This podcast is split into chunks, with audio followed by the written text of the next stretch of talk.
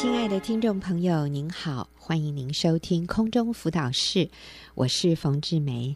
那今天的节目呢，我要跟各位分享一位姐妹啊，她在学人传道会的新香女人部落格里面，她写的一篇文章，这个题目叫做《孩子离家记》啊，就是我的孩子离家出走了。那呃，我觉得这这篇文章给我呃也是。给我们都是很大的一个醒思，我就先把他写的读给各位听，然后我们再来做一些分享和讨论啊。那那这个文章的作者是 Sherry，他说几年前，当我们一家人还住在国外时，我记得那是一个下雪天的星期五晚上。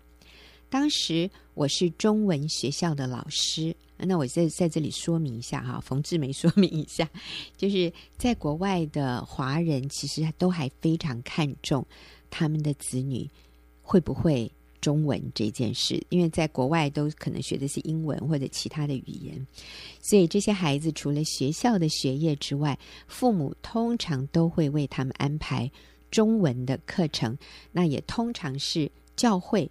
会办这种叫中文学校，好，所以这位姐妹 Sherry 呢，她说当时我是中文学校的老师，这是一个星期五下雪天的晚上。那晚因为必须早一点到学校准备教材，所以我一再催促老大动作快一点。眼看时间就快来不及了，他老兄还在找课本，所以我很生气地念了他几句。然后跟他说：“等一下，叫爸爸送他去。”我就先出门了。临出门前，我跟正在看电视的老公说：“等一下，麻烦你载儿子去上学。”老公眼睛盯着电视，跟我点了点头。我就带着老二先走了。第一堂课刚上不久，先生就来到教室门口，问我有没有载儿子来上课。我说：“不是你要载他来吗？”老公告诉我，老大不见了，我没有载他来上学。你一出门，儿子就找到课本了，所以我就叫他赶快出去看看你走了没有，说不定还来得及坐你的车。结果儿子没有回来，所以我以为他已经搭上你的车到学校上课。可是我心里老觉得怪怪的，有点不安，所以我就跑来跟你确认，哪知会发生这种事。我刚刚已经沿路找过一遍了，可是没有看到他。哇！我心里想：天哪，孩子该不会想自己走路上学吧？天寒地冻的黑夜，下雪天呢，一个小学四年级的学生怎么可能走那么远的路上学呢？或许他在跟我们开玩笑，故意躲起来，想让我们紧张一下吧。我心里乐观的这样想。我就跟教务长请了假，然后联络朋友先到我们家等，因为我想也许外面下着雪，他躲不了多久就会受不了回家了。我呢就跟先生带着手电筒，然后开着车子到处找。我心里越来越着急，越来越担心，我们却一直没有找着他。最后我就央求先生说：“算了，都已经找这么久了。”恐怕孩子在路上被坏人抓走了，我们还是去报警吧。于是我们决定回到中文学校收拾东西，然后再去报警。临走前，我想先去跟儿子的老师说一声，没想到赫然发现，我这个儿子他老兄竟然好端端的坐在教室里上课。哇！感谢上帝，在那个时候给了我和先生智慧。啊我们没有做出错误的反应。回到家里，我们不再沿用过去的方式，以责备取代我们对他的关爱，反倒用爱与接纳的态度面对孩子。首先，我们很委婉的告诉他：“哦，我们很高兴你没事。”然后，我们就与他分享刚刚找不到他的时候，我们急切焦虑的心情。接着，我们又告诉他，这样做的结果可能会造成的伤害和付出的代价有多高。最后，我和老公请他说明整个事件发生的来龙去脉。结果，孩子告诉我们，因为最近妈妈常常说我的不是，让我觉得没有被关心。今天晚上妈妈又不肯载我，于是我想算了，你们不载我，我就自己上学嘛，没什么大不了的。后来幸好被伟伟的爸妈看见了，他们就说要载我去学校，于是我就搭上他们的车到学校上课。经过儿子这一次的失踪事件，我发现爱与接纳对孩子的重要。爱与接纳的相反就是拒绝。我们都曾被人拒绝过，可是反应却不一样。有些人对这种事情能够坦然面对，因为在他们的内心深处知道自己是被接纳的。然而，却有许多人会因着一次次的被拒绝，而在情感上受到创伤。所以，当他们发觉自己不被接纳时，性格便开始扭曲，甚至于做出可怕的行为偏差。孩子常常会用自己的想法认为：爸爸说我很笨，我一定真的很笨；妈妈说我让他很烦，他一定是不爱我才会这样说。我觉得自己什么都不会。所以我很没有用。孩子单纯的心需要来自父母的爱与接纳。父母的爱是孩子最早能够感受和明了的一份爱。孩子需要感受到我们向他表达这份爱。我的儿子失踪这件事，替我上了一堂爱与接纳的亲职教育。好，那这个是啊，Sherry 她在新乡女人部落格上面的分享。他在这里讲到哈，我们我们一般人对于拒绝的反应，大部分人的反应是，当我们被拒绝的时候，我们会受伤。那很多时候，我们就会反击，或者我们会自暴自弃。但是也有一些人，当他被拒绝的时候，或者他被否定的时候，他是能够承受得了的。为什么呢？因为他里面知道。自己是被爱、被接纳的，意思就是说，他是有一个健全的自我形象，他里面是健康的，所以别人一次的拒绝对他来说不是一个他不能承受的打击。那但是我真的也要呃，按照我所观察的，我说大部分的人，当我们被拒绝、被否定的时候，我们里面是很受伤，然后我们会想要反击。我们会替自己辩解，然后有一些时候，我们可能会自暴自弃。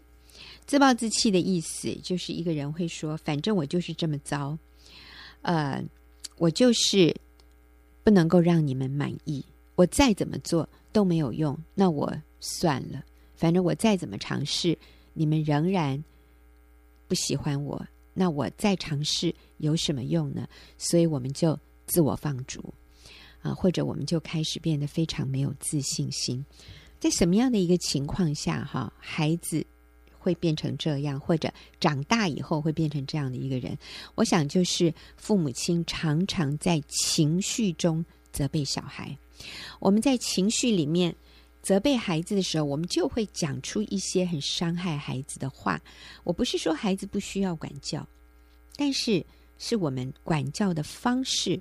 会带来一个正面的结果，或者是一个负面的结果。那我真的要说，还不如不要管教，因为你管教的杖，或者你管教的话语，把这个孩子赶离你，让他的心离你越来越远。那这里的一个关键点就是，我们是带着情绪管教。当我们带着很很负面的情绪，譬如说怒气，或者急躁啊、或者是。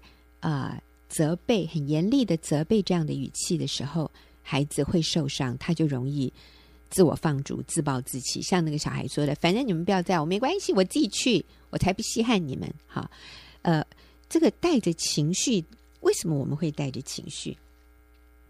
我发现常常是因为父母觉得自己很没面子，孩子的表现让我们觉得很丢脸，所以是出于我们自己里面的一种自卑感。和一种挫折感。当孩子表现得不好的时候，我觉得被否定，所以我觉得啊，我是一个烂妈妈，我是一个失败的父亲。那因为我们自己觉得孩子的表现让我们被否定了，我们觉得自己一一败涂地，我们觉得对自己很很很失望，很觉得很挫折的时候，我们就容易在情绪中管教，就带来这种负面的结果。我不是说不应该管教啊，那我要讲怎么样正确的管教，才可能带来正面的结果。在今天的节目里面，我跟各位分享。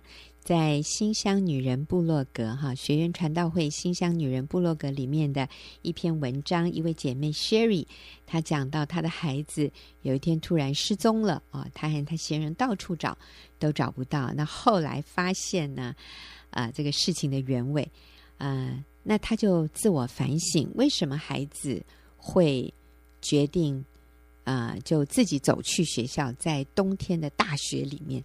要自己走去学校，而不回到家里让爸爸开车带他去呢？啊，是因为孩子里面觉得被拒绝，他觉得很受伤。呃，那我刚提到，通常，呃，我们管教孩子，如果是带着情绪讲，让孩子觉得很受伤的话，就是我们对他的价值做出评论，譬如说。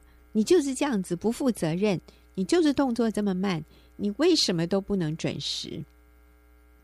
这件事情我要跟你讲多少遍你才听得懂？你又来了，你让我很担心诶，你让我很失望诶。好，刚刚我讲的这些话，其实就是圣经说，你们做父母的不要惹儿女的气，这就是惹儿女的气的话。惹儿女的气，就是让他们失了志气，就是让他们觉得自己很差，自己很糟糕，自己一无是处，他就会想要自暴自弃。那就算你要爱他，他都会拒绝你的爱，因为他里面很受伤。那但是我也说，我们不是不能管教，我们觉得应该管教。圣经里面有几节经文在。箴言二十二章第十五节说：“愚蒙迷住孩童的心，用管教的杖可以远远赶除。”还有箴言十九章第十八节说：“趁着有指望，管教你的儿子，你的心不可以任他死亡。”所以，如果我们在可有指望的时候不去管教我们的孩子，我们就好像是在任凭他。走向死亡的道路一样，走向那个毁灭，走向那个绝路，哇！所以父母的管教是非常重要的。那什么是正确的管教呢？呃，我有一个朋友，他的孩子被发现偷窃、偷钱，然后第一次被发现的时候，哇！这个妈妈好心痛哦，这个心好痛啊、所以那当然，这个妈妈这也是一个单亲家庭哈，所以这个妈妈就跟孩子说啊，这个孩子才读小学，妈妈就说：“你知道你做这样的事哈，让我的心哈，我多么难过啊！那这件事情妈妈一定要处理，所以妈妈这次要要要打你。然后这个孩子，所以这个妈妈是在啊情绪稳定的情况下。”妈妈还翻圣经给他看，啊，就是愚蒙迷住孩童的心，用管教的杖可以远远赶除。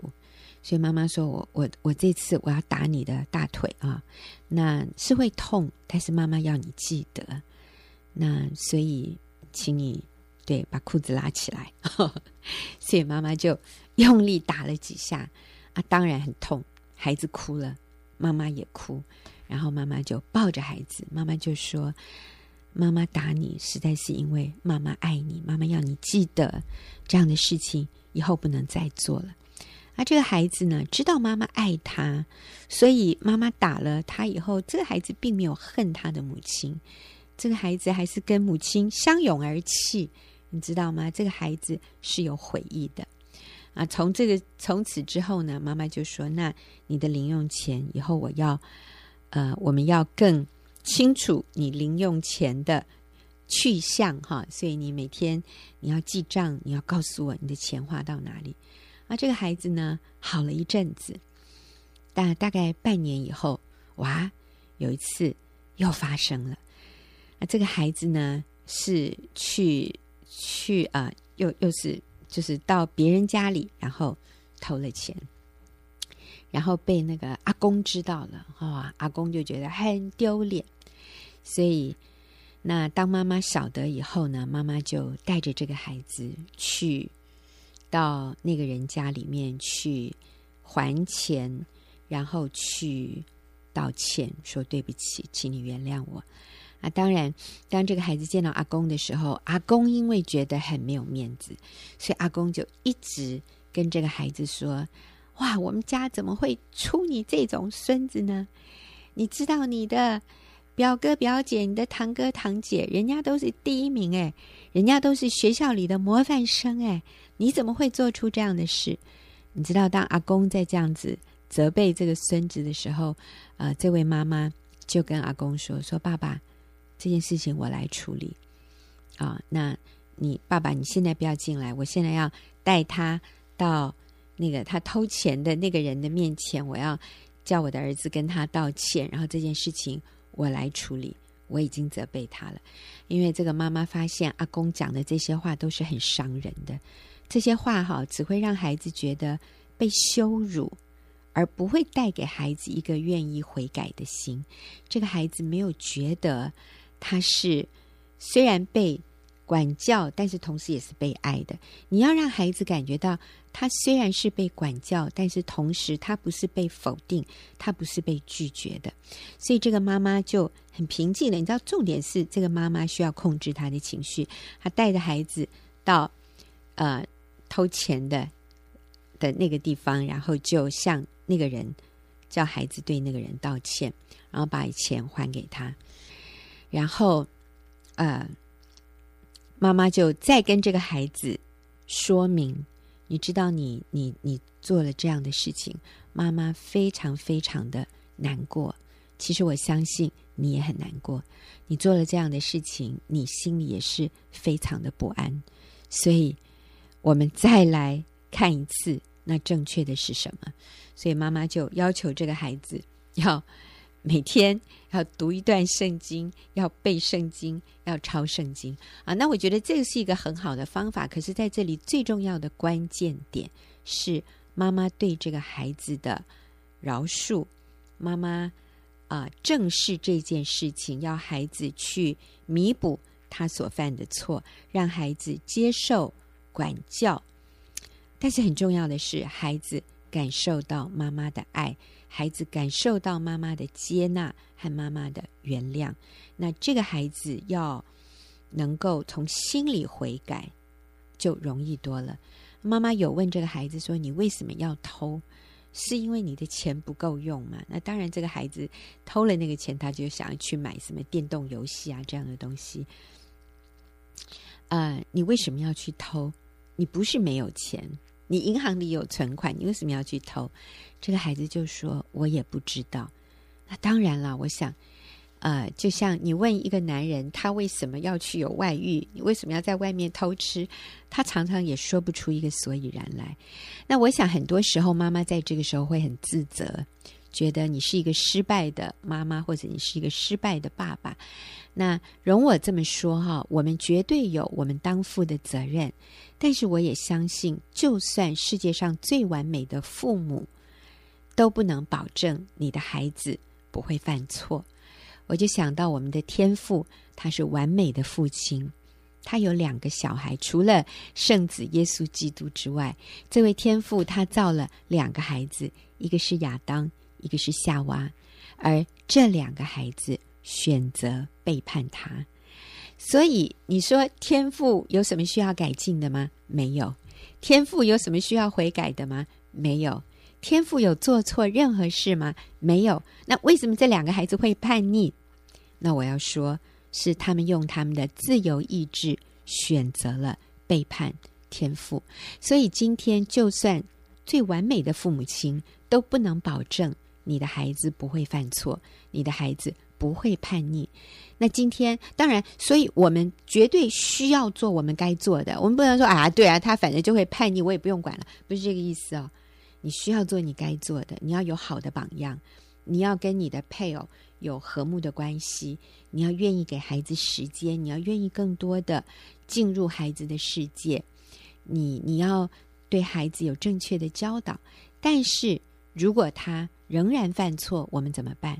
我们要用温柔的心将他挽回，我们要用啊饶恕，我们要用接纳，我们要用了解，同时我们要用管教来让他回到正途。我觉得这是一个非常好的机会，让孩子经验到无条件的爱、无条件的接纳、原谅，但是同时不纵容。这一个非常重要的平衡，就是恩典和真理之间的这样的平衡。哦，所以我们需要管教小孩，但是要用正确的方式，在爱、接纳里面来管教这个孩子。我相信你的孩子就一定会越来越成熟，而且他会愿意从心里面选择悔改，选择做对的事。谢谢您的收听，我是冯志梅，我们下个礼拜再会。